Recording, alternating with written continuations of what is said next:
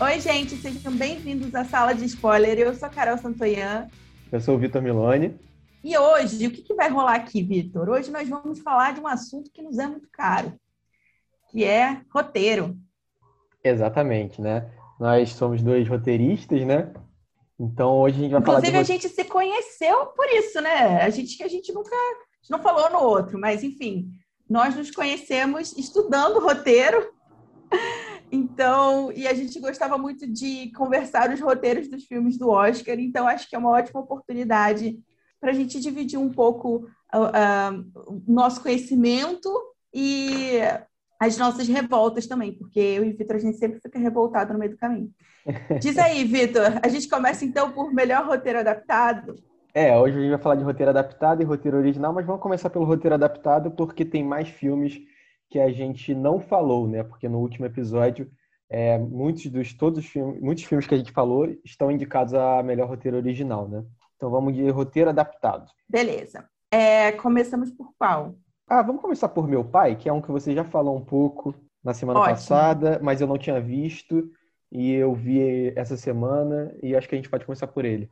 Ótimo. Ah, então eu já vou pedir para você começar falando, Vitor, porque para quem não ouviu o episódio passado, eu não eu burlei o sistema e não dei um spoiler para o Vitor. Guardei as informações e agora o Vitor vai falar um pouquinho do que ele achou sobre o meu pai e que já adianto aqui é o meu favorito dessa categoria. Então, meu pai, é, é, aqui a gente fala com detalhes sobre a trama, mas esse é um, é um típico filme que é bom ver sem saber nada. Exato.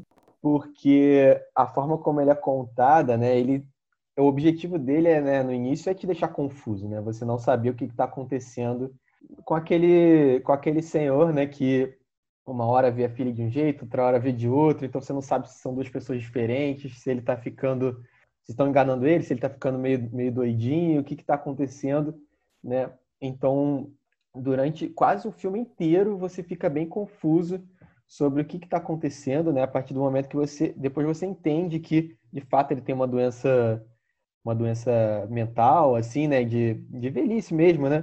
Que está piorando com o tempo, né? Acho que, que isso deixa entender isso no filme, né?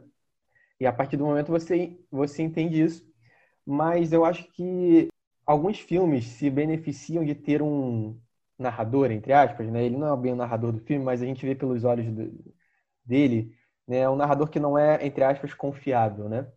Então, uhum. acho que isso favorece a narrativa, porque tudo pode acontecer. Então, pode ser verdade, pode ser mentira, você não sabe, né? Então, muitos filmes gostam de trabalhar com esse narrador ou com esse protagonista que não é confiável, que não tem uma visão confiável, né? Assim, Estava pensando em Clube da Luta, por exemplo, que você tem um protagonista, Sim. narrador, que também não, não é confiável, né? E isso deixa a trama mais envolvente, porque tudo pode acontecer, né?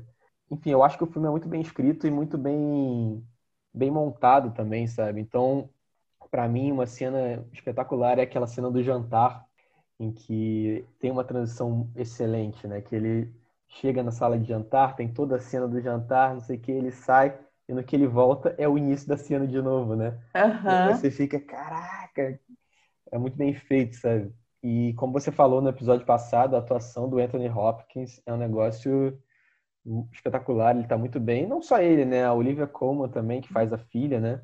Ela é Sim. muito boa. E, enfim, é um filme, eu achei muito, muito bom o filme, assim, me envolveu bastante. Talvez tenha sido dos que eu vi o que mais me envolveu. E é triste, né? O final é bem triste, mas porque acho que o filme também passa isso, né? Como é difícil lidar com essas doenças de velhice, né? Quando elas chegam, como é, é difícil para a pessoa que tem a doença, né? Como é o caso do personagem do Anthony Hopkins, como é difícil para a família também lidar, né? Sim. Então, acho que faz a gente refletir um pouco sobre essa passagem de tempo, sobre a velhice chegando e o que que ela, o que que ela vem, o que vem com ela, né? É, em muitos casos, né? Achei sensacional isso que você falou. É... Adorei que você pontuou a questão do narrador não confiável, porque para mim o grande trunfo desse filme, né? Para mim, o que é de mais incrível é essa possibilidade do filme colocar a gente é, dentro desse personagem que, enfim, sofre demência, né? Acho que a gente pode chamar assim. Aí não fica muito explícito no filme exatamente o que ele tem. Aliás, esse é outro ponto muito legal do filme, em hora nenhuma você vai ter uma explicação. Olha, calma uhum. aí, isso aí que vocês estão vendo é por conta disso, disso e disso. Não, você realmente fica ali com ele e aí você vai entendendo um pouco é, da condição dele mais para o final. Mas mesmo assim é confuso, sabe? E, e, é uhum. essa a ideia do filme mesmo. Assim como nós falamos lá no Som do Silêncio, que a gente também pega a perspectiva do protagonista e, é, e quando ele vai perdendo a audição, nós perdemos a audição também junto, a gente sente isso. Aqui acontece a mesma coisa. E o que eu uhum. acho mais incrível, e para mim isso é um bom roteiro, né? Por isso que eu acho que esse é o melhor roteiro desses de roteiro adaptado. Porque você é, não é só sobre a história. Ah, eu, eu tenho uma ideia, eu vou contar essa história.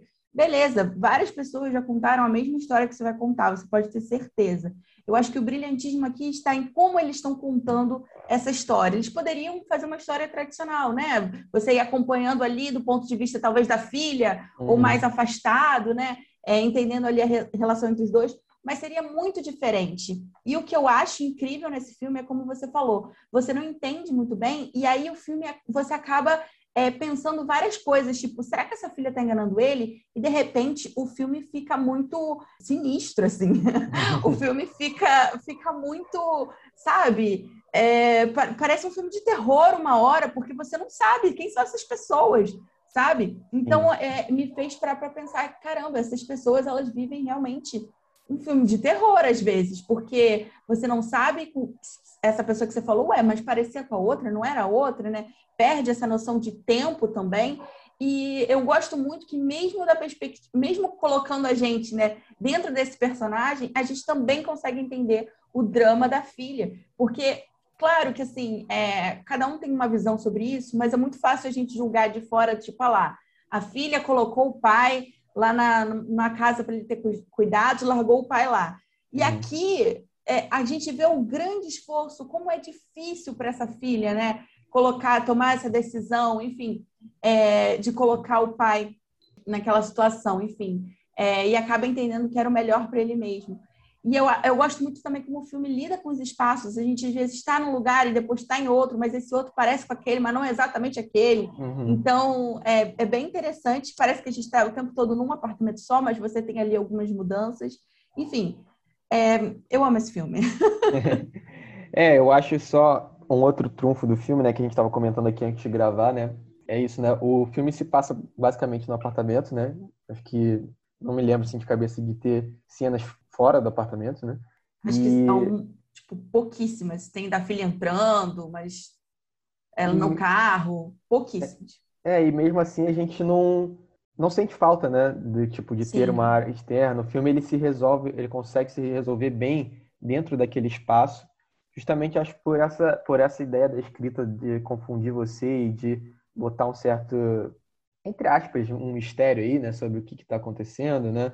Uhum. E acho que a trilha sonora ajuda muito nessa percepção Sim. de mistério, essa sensação de mistério, porque tem em vários momentos uma trilhazinha assim de fundo é, bem quase bem característica assim de filme de, de, suspense mesmo de você tipo ficar mais atento o que está acontecendo né diferente de uma coisa mais dramalhão assim né não sei uhum. se você uhum. concorda mas eu achei eu, eu achei isso assistindo ao filme sabe e acho que o filme Sim. consegue se resolver bem dentro dentro desses espaços porque ele tem um roteiro muito bom e a montagem dele funciona sabe é... Uhum. a montagem é muito boa ajuda muito Sim. também então, Cara.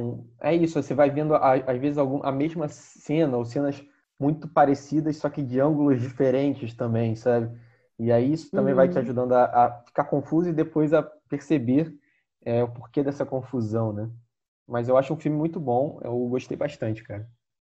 Hum, e uma coisa que eu achei sensacional é como pequenas dúvidas dele, né? Do tipo, ela vai para Paris ou não vai? Ela uhum. tinha acabado de falar que ia para Paris, agora ela está me dizendo que não. A gente fica exatamente nesse mesmo pensamento. Cara, não, eu ouvi, sabe? Sim. Então, é muito bom é, que até essa coisa mínima de ela vai para Paris ou não. Eu fiquei o filme inteiro com essa, com essa pergunta, sabe? Uhum. Então, achei muito bom, muito bom.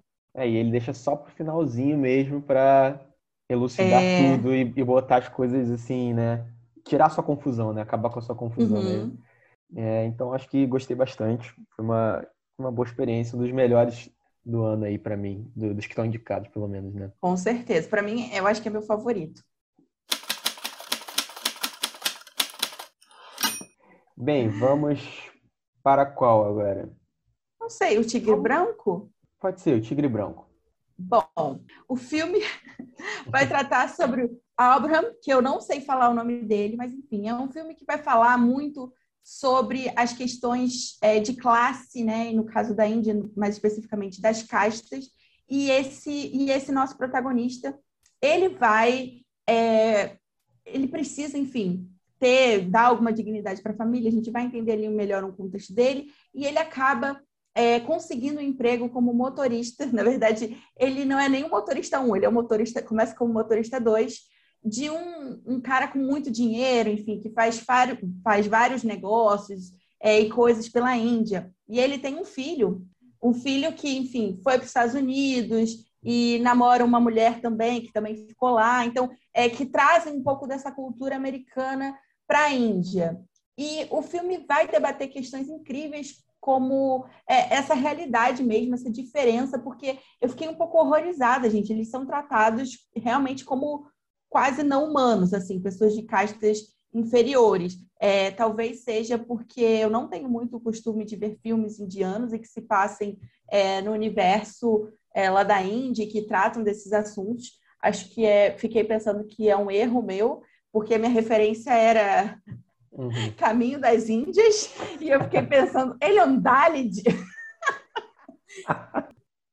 e o filme tem um humor, né? Porque ele é narrado, ele vai contar a história, esse protagonista ele vai contar a história.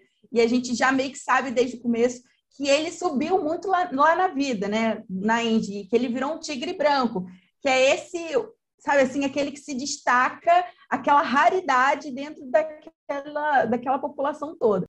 É uma história divertida, é uma história muito violenta ao mesmo tempo. Eu fiquei assim chocada com o modo é uma coisa para você pensar os seus privilégios, sabe? Eu fiquei uhum. assim, o cara se ajoelha, o cara lava os pés, o cara apanha, sabe? Assim, uhum. é um, essa questão de servir, né? Eu, eu realmente fiquei um pouco, um pouco assim, me bateu um pouco, sabe? Essa questão é, do tratamento com eles, quase como se eles não fossem humanos, né? Dignos de, de qualquer, sabe? Aquela tem uma cena que ele descobre que ele, enfim, precisa usar uma pasta de dente, sabe? Uhum. E aí uhum. ele fica escovando o dente, escovando o dente, escovando o dente. É quase como se a, a, a, essa uh, o extrato social, né? A vida dele, esse passado dele, essa, essa posição dele, né, de classe, não saísse dele, né? Quase como se ele pensasse, eu estou condenado a isso sempre. Então, eu acho muito legal a forma como o filme vai é, pegar, porque ele vai, enfim, narrar a história dele, desde quando ele começou a ser motorista dessa família, né? Que, enfim, enquanto o pai tratava ele super mal, batia nele, o filho até gostava dele um pouco até a página 2, é, tinha essa questão do ah, não, deixa, não pode bater, não sei o que, americano, mas na página 3, né? O meu não, no, em uhum. mim não. se, se, você aí, eu aqui, nós, nós somos iguais até a página 3, né? É. Então, é, o filme vai levantar essas questões e vai narrar a história dele até ele vir, conseguir virar um grande empresário, que ele vai montar a frota dele de taxistas, que é o o dos tigres, tigres brancos. Gente, é muito difícil, são tra uhum. trava-língua. É, eu gostei do filme, já adianto que eu gostei do filme, porém, assim, eu acho que o filme tem qualidades, essa, né, de, de mostrar uma, uma realidade que realmente é surreal, até para a uhum. gente, né? Um, tem uma, uma abertura belíssima, sequência inicial belíssima, assim, de bem construída mesmo, o roteiro é interessante você tentar entender, é, tem umas viradas, ele volta para o midpoint, é o começo, é, uhum. no meio do filme você volta para o começo e aí você entende. Só que eu achava que o filme estava me guiando para uma coisa, que ia ter um, um grande clímax, sabe assim? Uhum. Que ele, ah, e agora é, ele virou, ele conseguiu o tigre branco eles poderiam ter aproveitado esse momento, assim, de, de dele ter conseguido finalmente abrir o negócio. Só que de repente passou, sabe assim? Uhum. Eu esperei para ver um negócio que passou assim rapidinho. Então, é, eu acho que o final é um pouco anticlimático. Então, uhum. apesar de eu ter gostado muito do narrador, eu gostei do tom, porque ele consegue ser um tom, tipo, até é, tranquilo, engraçadinho, sarcástico, é, com um filme tão pesado, né? Até senti assim, cara, o filme é, é mais 18. Uhum. Não, não me parecia nem mais 18, sabe? Uhum. Então, é um filme com várias. É, enfim, com várias coisas muito interessantes, mas para mim ele tem um problema de ritmo pro, do meio para o final, uhum. principalmente no final, porque eu acho ele anticlimático. É, eu não achei ele com problema de ritmo, assim, no sentido de, ah, de ter me cansado ou qualquer outra coisa do tipo, sabe? Mas é, eu concordo que dá a impressão de que, assim, ele começa né, o filme narrando e como se ele estivesse escrevendo um, um e-mail para um líder chinês, né, que está vindo para a Índia, alguma coisa assim, né? Uhum. E você, eu, a gente imagina no início do filme que a história vai chegar nesse ponto que ele vai encontrar com esse com esse líder chinês e a partir daí vai se desenrolar alguma coisa e isso de fato não acontece, né? Eu acho que Sim. a história foi muito mais mostrar o caminho de, dele e mostrar essa, essa desigualdade, né? Que, enfim, é gigantesca lá também, né? No, na Índia, né? Nossa, mas, é demais. É, eu fiquei, mas eu fiquei pensando assim, né? Tipo, a gente que né, vive na classe média brasileira, assim, às vezes a gente fica dentro da nossa bolha, mas aqui uhum. também no Brasil também tem é, abismos sociais Total. gigantescos, né? Que às vezes a gente não se dá conta ou não a gente não se liga, mas existem também, né? E talvez essa questão da servidão, de, das castas, isso talvez seja um pouco diferente, mas aqui a gente também, na nossa realidade, tem muita diferença social, né? Eu acho que é um pouco para a gente refletir também, né? Mas eu gostei do filme. Eu ia justamente perguntar essa questão do narrador em off, porque eu sei que talvez não seja o seu tipo de, de é, roteiro preferido com, com narrações em off, né? Que às vezes pode ficar repetitivo, né? Mostrar só o que, tá, que já está acontecendo ali, né? Mas eu acho é... que funciona no geral, assim, não me incomoda, pelo menos, a narração em off. Enfim, eu gostei do filme, mas eu não achei ele espetacular, assim, sabe? É, eu gosto da narração em off, eu acho que ela faz sentido a gente ter esse narrador, porque é um filme épico, né? Ele está contando, aconteceu isso, isso, isso e isso. É, eu acho que talvez seja tenha sido esse essa minha questão, porque eu achei que ele estava contando em um determinado momento, talvez a gente fosse ver as coisas se desenrolarem, sabe? Uhum. É, mas ele não, ele, ele manteve isso até o fim. E eu acho que existe uma questão, né, que, que é compatível, enfim, quando está falando de épico, faz sentido, porque está ouvindo ele contar essa história. É, eu gosto porque eu acho que é, um bom narrador ele é aquele que acrescenta o tom, né? Aquele uhum. que acrescenta para o personagem. Então eu acho que faz super sentido esse narrador. Eu acho ele muito carismático, assim. Eu gosto da forma como ele conta. Uhum. Só que eu fiquei pensando assim que beleza, o filme começa com ele falando que está sendo procurado por, por, um, por um homicídio, né? Uhum. E ele matou uma pessoa, beleza. Aí depois a gente começa a achar que foi aquilo que aconteceu no começo. E aí, quando a gente percebe que, na verdade, ele está sendo procurado porque ele matou o filho do cara, a gente fica, tá bom, é isso. Então, agora vai vir o grande clímax. Uhum. E ele não acontece. Porque ele me diz assim, não, mas eu não, não tive problema com isso, porque todo mundo é igual a mim. no retrato falado. É. Beleza, é uma piada, uma brincadeira, super compatível com o tom desse narrador. Mas você entende que, assim, é nesse momento que eu esperava um negócio que não uhum. aconteceu. É, então, eu acho que foi um pouco por esse caminho. Mas o narrador, ele não, não me incomoda. E eu acho que ele faz... Ele é, é típico de filmes, né? Épicos. Uhum. Por exemplo, é, citando um outro filme que é épico, é o Irlandês. Que ele, cara tá contando as memórias dele, a história dele. Uhum. Então, é, é bem, bem nesse, nesse sentido. E, e, sobre a questão da desigualdade social no Brasil, eu achei ótimo, que inclusive a desigualdade social no Brasil só cresce, né? Uhum. É, então, claro que na, no meu universo, até mesmo morando no subúrbio do Rio, é, essa realidade ainda está muito longe de mim, né? A gente tem realidades ali, aqui no Brasil que eu não consigo nem, nem imaginar também. Mas é, é bom a gente pensar, né? assim, até como você falou, usar esse exemplo do tigre branco também para olhar para o nosso país, sabe? É como como as como é enorme, né? A diferença entre entre as classes, enfim, existe um abismo aí. É um filme que me deixou pensativa, assim. Eu acho que ele tem um tema muito bom, sabe? E eu acho que uhum. ele trabalha bem esse tema, Mas é isso, eu acho que ele poderia ser muita coisa e ele não foi, não. Uhum.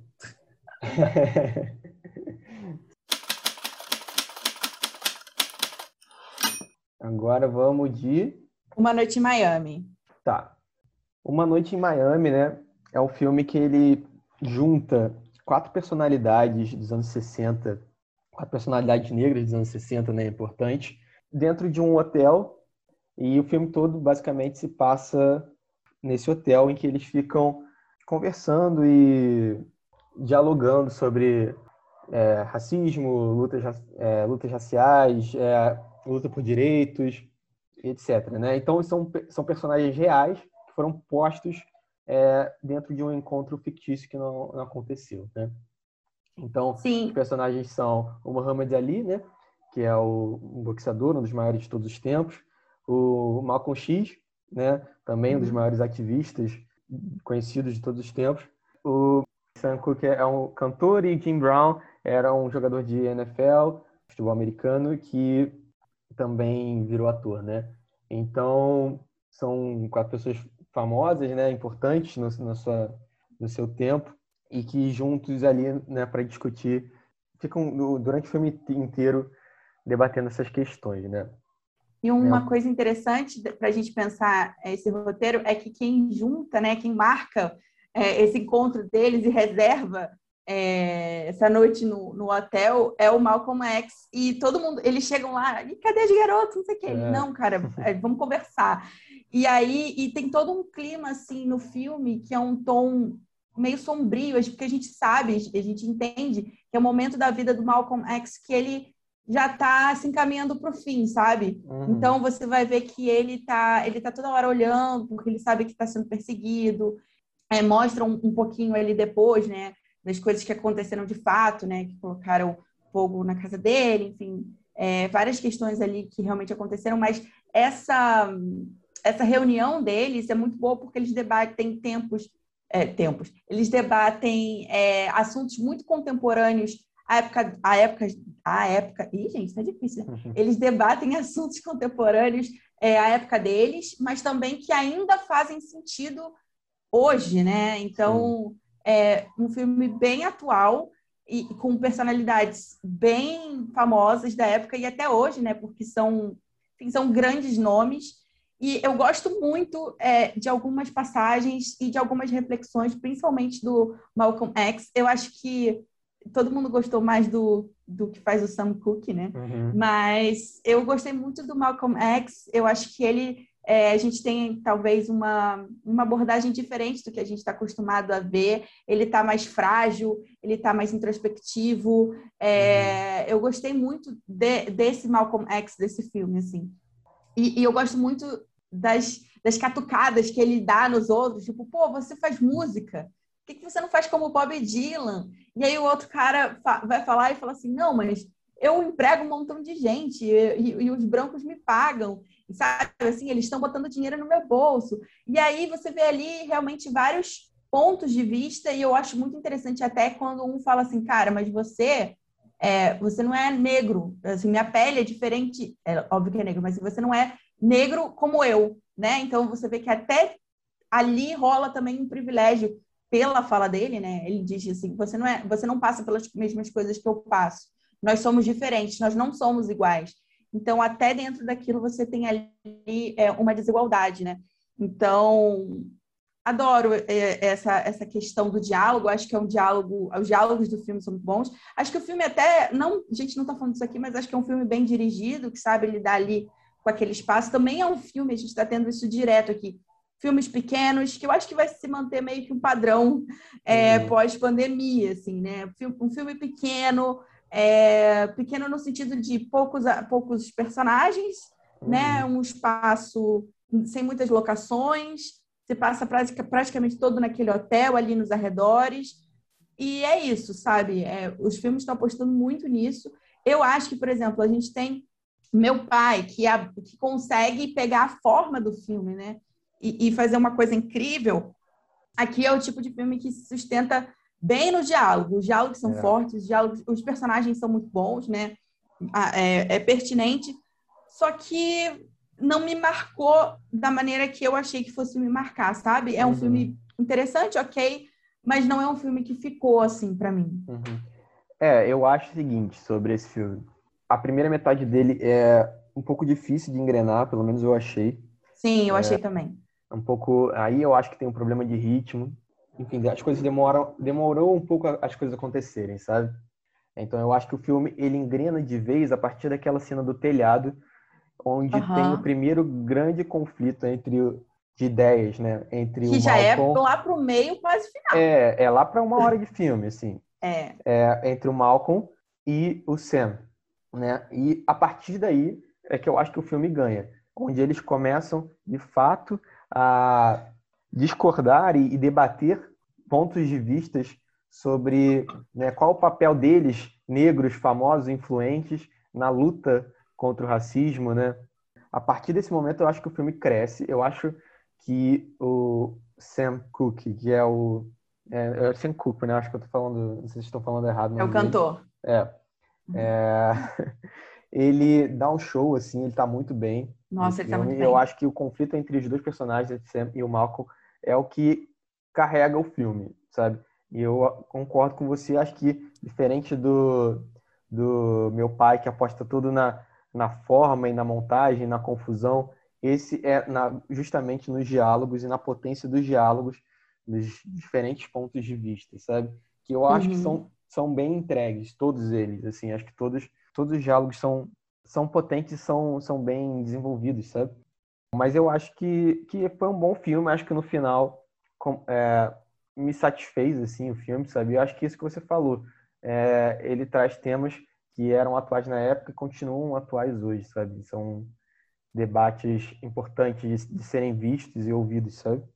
Eu acho que talvez o pecado desse filme seja ser longo demais. Porque uhum. eu acho que uhum. uma coisa importante no meu pai é que ele acho que ele foi o melhor, o menor filme dessa lista. Talvez Sim. Borá também tenha sido pequeno. Mas meu pai não era um filme longo, era um filme que soube lidar com o tempo, sabe assim? É, não precisa ser um filme de duas horas. Uma Noite em Miami talvez não precisasse ser um filme de duas horas. É, porque eu acho que fica, ficou realmente um pouco cansativo, principalmente concordo super para o começo, assim, ele engrena do meio para o final. Sim. Então, talvez seja, seja, esteja faltando ali, esteja voltando, não, esteja sobrando é, é filme. É, eu acho, concordo, eu concordo. Eu acho que poderia ser mais curto aquela parte do início para você poder dar mais tempo e mais ênfase até na, nos conflitos ali que se desenvolvem depois, né? Bem, eu acho que a gente pode passar rápido por Nomadland, né? Que já foi um filme que a gente falou bastante na semana passada. Eu acho que, que é um bom filme, mas eu acho que o, o, o ponto alto dele, para mim, tá na, tá na direção, sabe? É, Sim. Em como, a, em como ela coloca a câmera, em como, nessa coisa meio documental, sabe? Então, né, acho que vou, até tem muitos dos personagens são personagens reais, né? Que vivem em, van, em vans, em trailers. Enfim, queria ouvir de você o que, que você acha do, do, de Norman nesse, nessa categoria. Eu acho que a direção brilha muito. e aí você fica pensando, ah tá, o roteiro. O roteiro é ótimo, é, eu gosto do roteiro. É, não é aquele roteiro que, meu Deus, olha aqui esse ponto de virada, e agora? Não é isso, não é essa a proposta é. do filme apesar de a gente ter, sim, uma transformação da, da personagem, essa, transforma, essa transformação ocorre ao longo do tempo, e é justamente essa vida né, na, na van e etc., todos esses caminhos que moldam ela, de, como ela, enfim, como ela vai terminar o filme, a forma como ela vai olhar o mundo, uhum. é, e ela entendendo que ela pode sim ser, enfim, é, que ela é autossuficiente, porque é, tem em determinada hora a gente tem, eu acho que até falei isso no, no episódio passado. Você vê uma mulher em luto, né? Porque ela não só perdeu a casa, mas ela também perdeu o marido. Então, ela perdeu as raízes. Então, você tem essa mulher em luto pelo, por todo esse passado, né? Não só pela morte do marido. Então, é muito bonito você ver a transformação dela e, e, e vê-la assim no final, sabe? Que ela, uhum. que, a, que ela se entende que ela é aquilo ali e que ela gosta daquilo ali enfim, que ela, é, que ela criou a própria raiz dela, né? Não necessariamente precisa estar em outras coisas, mas está nela. Então eu acho isso muito legal, muito bonito do filme. A personagem é incrível, mas é, é isso, assim. Eu acho que é, muitas coisas colaboram e ofuscam esse roteiro aí, na minha uhum. opinião. Ele brilha muito por conta da atuação, ele brilha muito por conta da edição. É, o roteiro, óbvio, ele ajuda muito, mas eu não acho que é, o, que é o, a grande estrela do filme, assim, uhum. sabe? Como, por exemplo, eu vejo meu pai. Para uhum. mim, meu uhum. pai é montagem e roteiro. Sim. Que a gente diz que o roteiro, a montagem é tipo a segunda, o segundo roteiro, né? Tipo, o último roteiro, na verdade, porque até, até a montagem tem vários roteiros, mas é o último, é o último roteiro. E, e converso. Já em Nomadland eu não, não vejo muito isso, assim. Eu acho que é, eu acho que é um filme que vai levar nessas categorias é, de direção, melhor filme. É, então vamos pro último agora, que é Borá. Borá que eu também não vi. Admito que não vi nem o primeiro. Conheço o personagem, mas não vi os filmes. Então, Carol, você não viu o primeiro, mas viu o segundo. Então, é, gente, fala aí eu o vou que até você com... eu, eu acho interessante, então assim, eu vou tentar poupar o Vitor é, e poupar vocês também, porque eu não sei se todo mundo ama o Borá. Mas eu, eu vou falar para vocês que eu tinha uma memória, na minha memória, Borá era muito ruim. É, porque eu acho que o primeiro filme era de 2016, 2016 2006. Isso. E eu lembro que, cara, né? Quantos anos eu tinha, né? E, e a minha memória era tipo, que bosta. Sunguinha do Borá, né? Sunguinha, é, eu acho que foi isso marcado, ele correndo assim, pelado, sabe? E eu, gente, que filme horrível. Então, assim, eu não me lembrava da. De, juro pra você, gente, eu não me lembrava do personagem direito Borá. Claro que eu sabia, eu olho, olho para o Borá e sei que é o Borá, uhum. mas eu não me lembrava muito o contexto, a, como é o filme, eu só lembro exatamente do personagem, que era esse cara que foi para os Estados Unidos, que tinha uma narrativa muito louca, que fazia loucuras e colocava pessoas em situações é, de vergonha uhum. alheia. é, então eu fui totalmente assim, sem saber o que esperar de Borá 2. E, na verdade, eu esperava o pior. É, não posso nem falar que eu não sabia o que esperar, porque eu esperava o pior. É, e aqui em casa, quando fui assistir, é, é, meu marido estava na mesma vibe, assim, ele, meu Deus, eu vou ter que assistir Borá.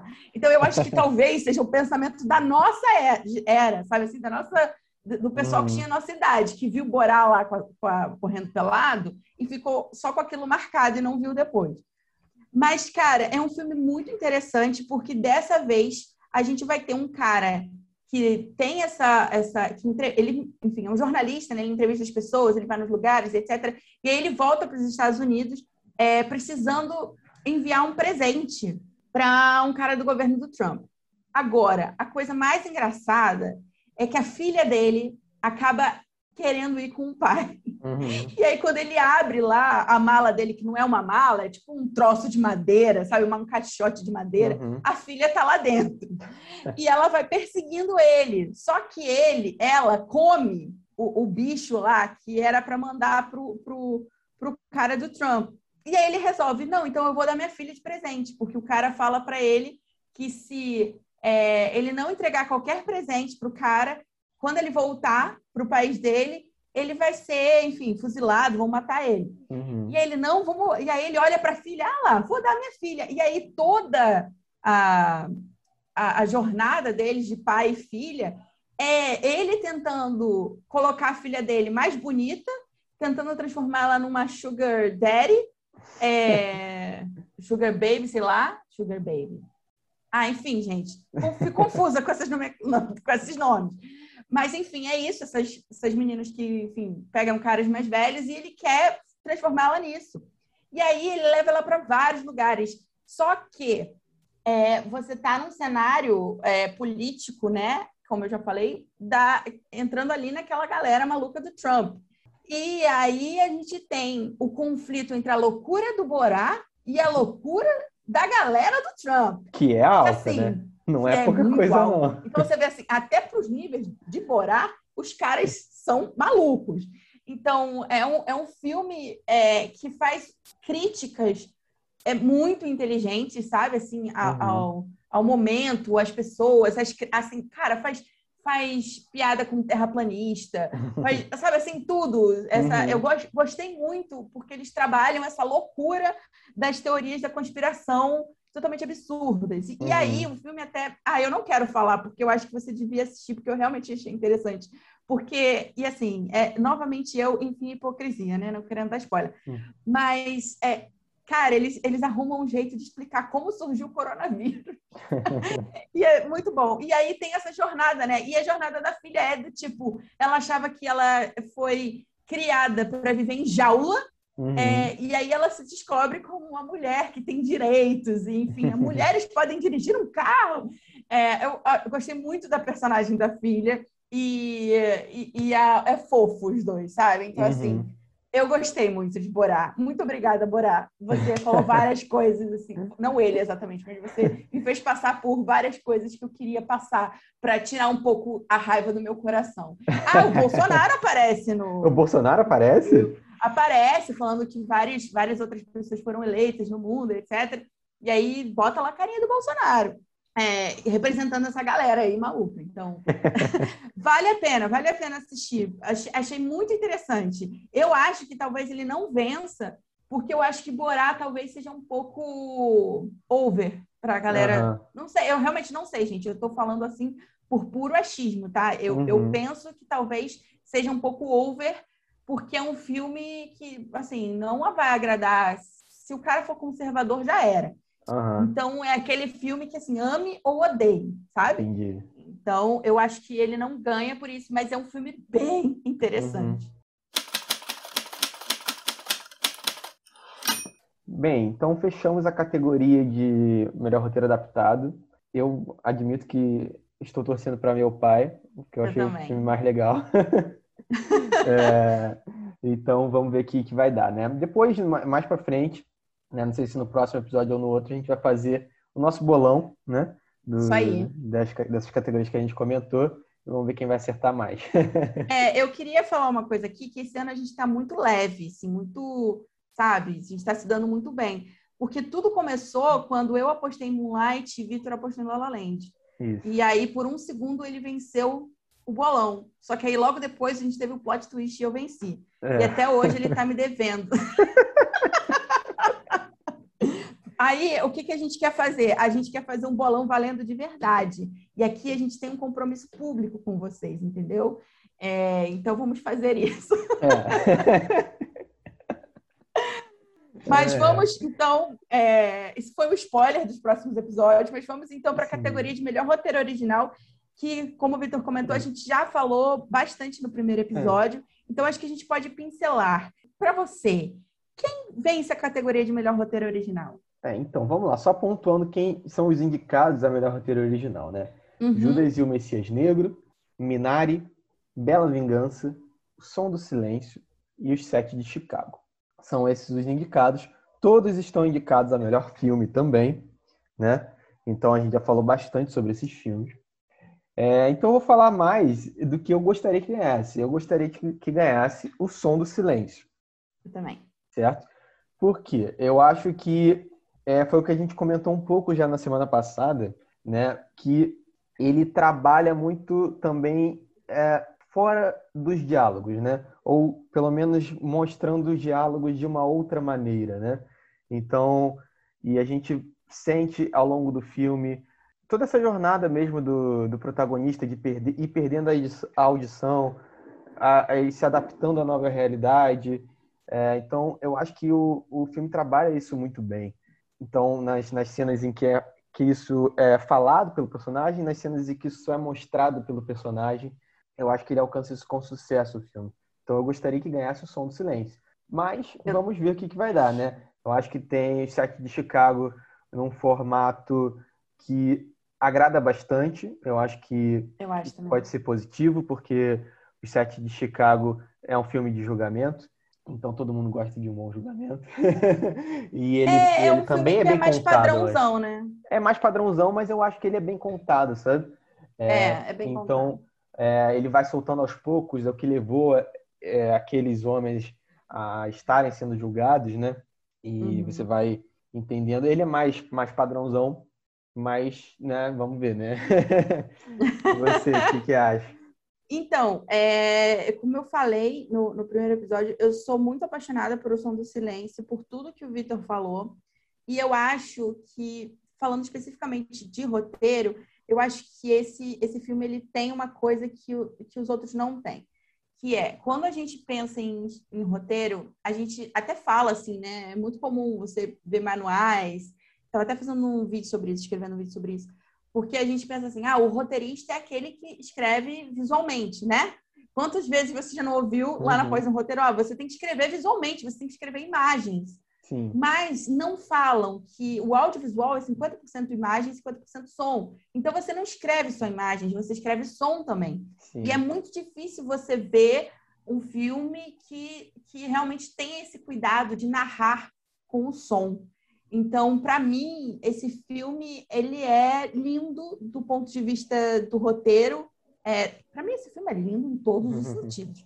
Mas do ponto de vista do roteiro, eu acho ele muito bom, muito eficiente. Inclusive, eu estava lendo o roteiro, acho que é um roteiro bem interessante é, para ser analisado. Mas é isso, sabe? Assim, você consegue uhum. entrar, ficar na perspectiva do, do protagonista, você é, passa pela transformação com ele. Eu acho isso muito legal. Uhum. E aí, lá no final, você entende junto com ele que é muito melhor ele, ele sem aqueles aparelhos, ouvindo, aceitando, é, enfim, é, vivendo o momento presente, né? Sim. É, você realmente tem essa experiência de você passar pela jornada com ele, que para mim é uma coisa muito única. Nós não somos meros espectadores, sabe? O som consegue, o som, é, você pode ver, uma, uma imagem sem som é uma coisa, agora com outra é o som que te insere dentro, né? Uhum. Da, da, do ambiente. O ambiente sem som é, tá, né? Imagens em movimento. Agora o som faz toda a diferença. E aí, é por isso que eu acho, assim, o meu favorito é o Som do Silêncio, mas eu não sei se ele vai ganhar. Eu apostaria em um set de Chicago, porque justamente por isso, eu acho que talvez exigir demais meu pai e o Som do Silêncio, sabe? uhum. é, geralmente a academia aceita mais filmes diferentões no adaptado e mais padrõesões, padrõesões, existe essa palavra, mais padrão, assim, no roteiro original. Uhum. Então, eu, eu acho que vai dar o set de Chicago, Uh, pode ser que deu Judas e o Messias Negro? Pode ser. Embora eu acho que a gente até já comentou, é, quando a gente comentou de melhor é, filme, que Judas e Messias Negro, no nosso ponto de vista, obviamente, é um filme que ele é, é a gente espera muito, a gente cria uma tensão que em muitos momentos ela é anticlimática, né? Porque não, não acontece nada e aí as coisas se resolvem de uma maneira fácil. Eu sei que o filme aborda, levanta várias outras questões, né? O tema é. do filme, é, o contexto do filme é extremamente relevante, interessante. É, é isso que o, que o filme quer contar, mas ao mesmo tempo ele usa de artifícios ali que nos induz uh, a querer essa cena, né? E, uhum. e, e não é o tipo de filme que você entende pela linguagem que ele vai te frustrar. Não me parece ser essa a proposta desse filme. É, isso Enfim. que eu ia, eu ia trazer para a mesa aqui, né? Porque o Judas e o Messias Negro e Bela Vingança são filmes que a gente né, criticou de certa forma algumas coisas do roteiro, né? Que a gente achou que poderia, enfim, ser diferente. Eles são dois filmes com temáticas é, importantes, né? Temáticas uhum. fortes, né? Sim. Então ia trazer isso e de repente isso não pode pesar para esses filmes, sabe? De atrair Sim. votantes, sabe? E, por exemplo, Bela Vingança, eu acho que tem um tema importantíssimo.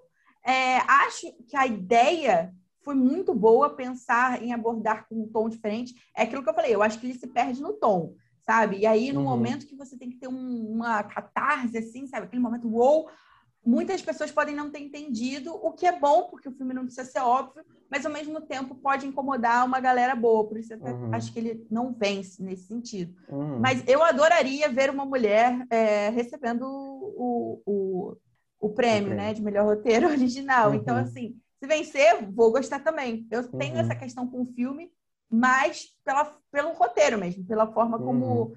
Eu não sei se é o roteiro, sabia?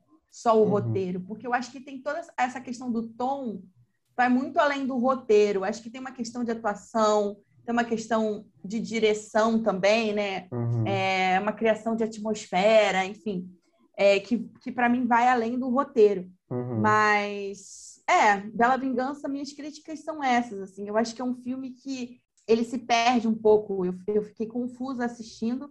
tem o final, não me implico com o final, eu sei que muita gente não gostou do final. Uhum. O final, é, eu não implico com ele porque eu acho que faz sentido, é um final coerente. É, como eu falei, tem toda essa questão é, do silenciamento né, da mulher. Então, por mais que você queira, queira algum tipo de justiça, você corra atrás, você fale, você grite, você isso e aquilo, você vai ser silenciada no final. Uhum. Para mim, isso é bem, bem legal como eles colo colocaram isso em imagem e é bem impactante, é forte, né? Uhum. É, essa, essa, você pensa assim, putz, é, cheguei até aqui, ela não vai vencer, ela não uhum. vai sobreviver, gente, é isso, é isso que acontece, geralmente. É, então é um tapa na nossa cara bem legal, mas a, até chegar lá eu acho que ele poderia ter sido conduzido melhor. Uhum. E o uhum. Judas e o Messias Negro é isso também, é, é, atuação impecável, é, mas em termos de roteiro eu esperava um pouco mais, assim, eu queria uhum. ver mais. É, uhum. Sei lá, fiquei com a sensação de que estava faltando alguma coisa. É, talvez uma interação maior entre os dois, assim, no sentido de um descobrir sobre o outro, né? Sobre, Sim. Talvez. É, e tem, né, o Minari, né? Não sei se você acha que ele está correndo por fora, mas eu acho que é um filme é um filme lindo. Delicado, lindo. assim, né? E... Delicado, lindo, mas, potente. E eu acho que ele é muito feliz na construção da relação dos personagens, sabe? É, e da relação assim, do, da avó com o neto, principalmente. É um filme para você estudar personagem. É. é. como você entende que os personagens eles não é, isso é muito é muito legal você ter falado isso Vitor porque eu acho que assim quando a gente cria personagens a gente sempre pensa como que é o meu personagem beleza ele tem isso isso isso ele é assim assim assado é, e você tenta entender o personagem muito por ele mesmo mas assim como nós, é, eu com você, eu devo ser uma pessoa, eu com meu marido sou outra uhum. pessoa, você com a Gabi é uma outra pessoa, nós revelamos diversas facetas a partir da nossa interação com o outro. Então, Sim. você compor essa, essa relação entre os personagens é, assim, muito... É, é, é algo difícil de ser feito no roteiro, e aqui é, e é algo muito importante se fazer no roteiro, é difícil você conseguir é, com, com toda essa. Ai, me falta a palavra, mas com toda essa. Eu acho que é, é, é feito com naturalidade, sabe? Então, é, exatamente, assim. Não natural. é uma coisa forçada, sabe? Sim. É uma aproximação tão leve. O filme é tão leve, assim. Assim, não é que os problemas sejam leves, Sim. mas o filme, ele me traz me, me traz leveza, sabe assim? Me traz, é, não sei, me traz uma coisa boa. Quando eu paro e penso no filme, eu, eu me sinto feliz, leve, é. tranquila. É. E aí e eu acho que isso vem muito uhum. da, dessa relação dos personagens. A palavra que eu queria falar era, eu acho que eles foram, foram muito felizes assim na construção uhum. é, desses personagens, dessa relação. Na verdade, não é só construir essa relação, uhum. porque eu sou absolutamente obcecada pela relação do filho com a avó, do filho não, do Sim. neto com a avó. É, e eu acho que assim como o Nomadland, não é um roteiro de grandes reviravoltas ou grandes acontecimentos, né? São coisas menor, menores, entre aspas, ali, né? E, e, justamente focado na relação deles, né? Os personagens, mas eu acho que é, é tudo muito orgânico, assim, sabe? Então, uhum. é isso, não, não, não soa forçada a relação deles. Enfim, não sei se de repente Minari surpreende aí. Mas... Ah, eu vou te falar que eu acharia incrível. Eu acho que não pelo histórico, sabe Sim. assim? Mas eu adoraria é, Minari, é, O Som do Silêncio. Enfim, assim, eu acho que qualquer um que vença, não, não existe filme ruim. Uhum. Quando a gente Sim, fala que é gosta mais de um do que de outro, é porque tem as, essas questões que talvez a gente pensasse, a gente esperasse talvez muito de, do filme, Sim. em certo sentido. É, tem essa questão, né? A gente aqui está dando a nossa opinião, então é muito, muito no, é, na base também do que nós né? achamos, do que a gente esperava é, quando a gente estava assistindo o filme. Então, bem pessoal mesmo, não técnico, mas eu, eu gosto de todos, mas realmente Minari, O Som do Silêncio, esses dois para mim me marcaram muito, sabe? Minari é um, é um filme lindo, assim, eu sei que ele tem também, ele começa devagar, é difícil você entender o que está rolando. É. Mas eu acho que também é importante começar devagar, porque esse é, eu estava pensando, é, é isso que o filme é, sabe assim? Se ele começasse muito, muito já direto no ponto, uhum talvez ele te desse a impressão que o Judas e o Messias Negro me deu, sabe? De uhum. que ia acontecer várias paradas e blá, blá, blá. E na verdade nem era. Então, eu acho que o filme, é, os primeiros minutos, ele entrega a proposta. E a proposta uhum. era aquela. É uma micro história ali, né, uhum. Daquelas relações de família. Então, achei bem interessante. Sim. Mas eu vou botar minhas fichas aqui no som do silêncio. Já estou fazendo minha aposta aqui. Ai, meu Deus. Não, eu vou, vou esperar, amigo. Eu, eu a, minha, tô... a minha aposta até hoje, no dia da gravação deste vídeo, é, desse vídeo, desse, desse podcast. podcast. Para mais vídeos, acesse Carol Sampoyan. Não, mentira. É, é, até agora eu voto no set de Chicago, mas não por ser meu preferido. É uhum. Por pensando um pouco é, com essa cabeça mais quadradona da academia. Uhum. Porém, eu vou adorar perder é, essa categoria se eu continuar com o set de Chicago. Não me importo. Mas enfim, então fechamos é, roteiro, certo? Certíssimo. Então é isso. É, semana que vem tem mais. Semana que vem nós vamos comentar as atuações, né? Então vamos pegar melhor atriz, ator, é, coadjuvante também. E uhum. vamos fazer nossas apostas aí também.